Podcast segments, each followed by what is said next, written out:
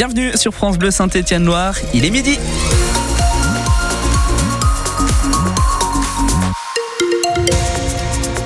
On va parler un petit peu de météo, bien sûr. Bah oui, alors est-ce qu'il fait beau, est-ce qu'il fait pas beau? Ça, c'est la bonne question. Pour l'instant, la grisaille est présente, mais j'ai une bonne nouvelle pour vous. On en parle bien sûr tout à l'heure.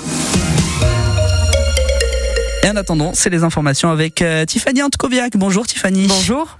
Eh bien, on commence avec euh, avec euh, avec les infos bien sûr des piquets de grève sur les plateformes logistiques de Casino. Notamment à Andrézieux-Boutéon et Saint-Bonnet, les Oules, les deux entrepôts du distributeur stéphanois dans la Loire portent la bannière Isidis. Hein, c'est le nom de la filiale logistique de Casino. L'intersyndicale appelle les salariés à débrayer aujourd'hui sur ces sites dont on ne sait pas ce qu'ils vont devenir avec la vente de 313 super et hypermarchés de Casino à Auchan et Intermarché. Hervé Prénat est délégué syndical central de la CFDT chez Isidis. Aujourd'hui, euh, tout le monde est dans le même bateau euh, Casino, on est d'accord, les magasins comme les autres. Sauf qu'aujourd'hui, DCF, donc Distribution Casino France, est à vendre. 313 magasins. Ces magasins-là vont rejoindre Auchan ou Intermarché. Alors, ils vont avoir des, pour certains, des conditions de travail qui vont devenir délétères. Pour d'autres, peut-être moins. Mais euh, de toute façon, une grosse partie va garder son job. Dans les entrepôts et dans la logistique, les gens sont condamnés. C'est-à-dire que sans les magasins, il n'y a pas de logistique il n'y a pas de siège. Donc, plus de 90% de l'activité des IDIS, c'est euh, DCF. On ne sait pas si, on, des entrepôts seront repris, si les entrepôts sont, sont fermés, on ne sait absolument rien. Nous, notre demande est simple, c'est de mettre en place des PSE, des plans de sauvegarde de l'emploi, des ruptures conventionnelles collectives, enfin de commencer à préparer l'après-casino, trouver des, nouveaux clients. Il faut sortir du groupe casino, le groupe casino est fini. Et un autre préavis de grève a été déposé par l'intersyndicale du casino pour demain, cette fois pour permettre aux salariés dans les magasins du groupe de débrayer. L'opposition de gauche au conseil départemental de la Loire demande au président Georges Ziegler de ne pas appliquer le principe de préférence nationale qui découle de la loi immigration qui vient d'être adoptée. Concrètement, la gauche espère que les mesures qui concernent l'allocation personnalisée d'autonomie versée par les départements ne seront pas appliquées dans la Loire. Les conditions d'attribution de cette aide sont durcies pour les étrangers, hein, comme d'autres aides sociales dans le nouveau texte. Les 32 départements de gauche ont déjà annoncé qu'ils refusaient d'appliquer ces nouvelles dispositions. La ministre de la Santé par intérim, Agnès Firmin-Lebaudot, a confirmé ce matin qu'elle est visée par une enquête concernant des cadeaux qu'elle a reçus d'un laboratoire euh, quand elle exerçait comme pharmacienne. Un article de Mediapart indique qu'elle a reçu 20 euh, 000 euros de cadeaux qu'elle n'aurait pas déclarés.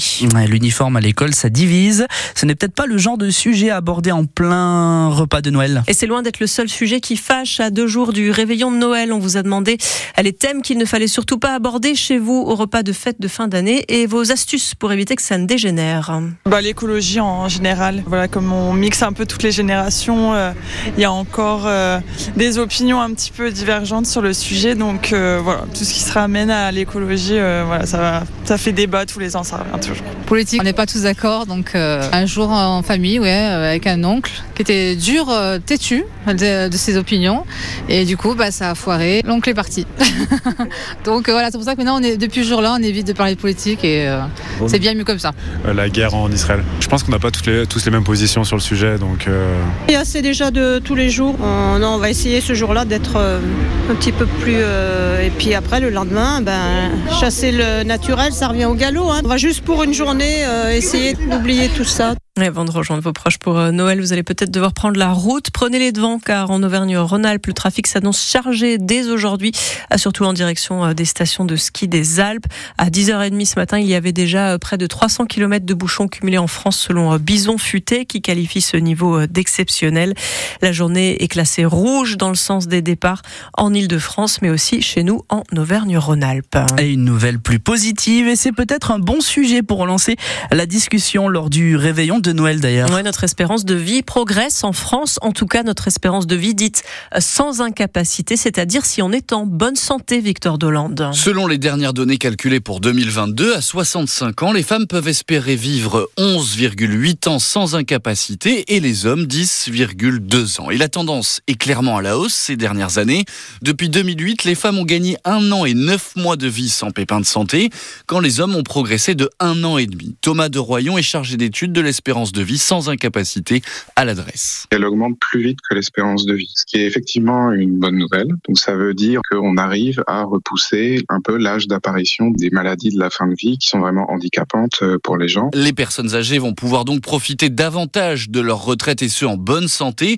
Cet indicateur qui progresse aura aussi des conséquences sur notre système de santé. Même si les espérances de vie sans incapacité augmentent, il reste que la population vieillit, les cohortes de personnes âgées vont être de plus en plus importantes et donc ça va représenter une charge de plus en plus importante euh, sur le système de santé dont on parle lorsqu'on parle de la prise en charge de la dépendance par exemple. Notons aussi que la France se positionne au quatrième rang de l'Union européenne pour cette espérance de vie sans incapacité, soit un an et dix mois de plus que la moyenne des 27 pays. Les explications de Victor Dolande. Et deux matchs sans COP Sud à Geoffroy Guichard. Ouais, la commission de discipline de la Ligue de football professionnel inflige la fermeture de la tribune Jean Snella pour deux matchs de la Saint-Etienne à domicile.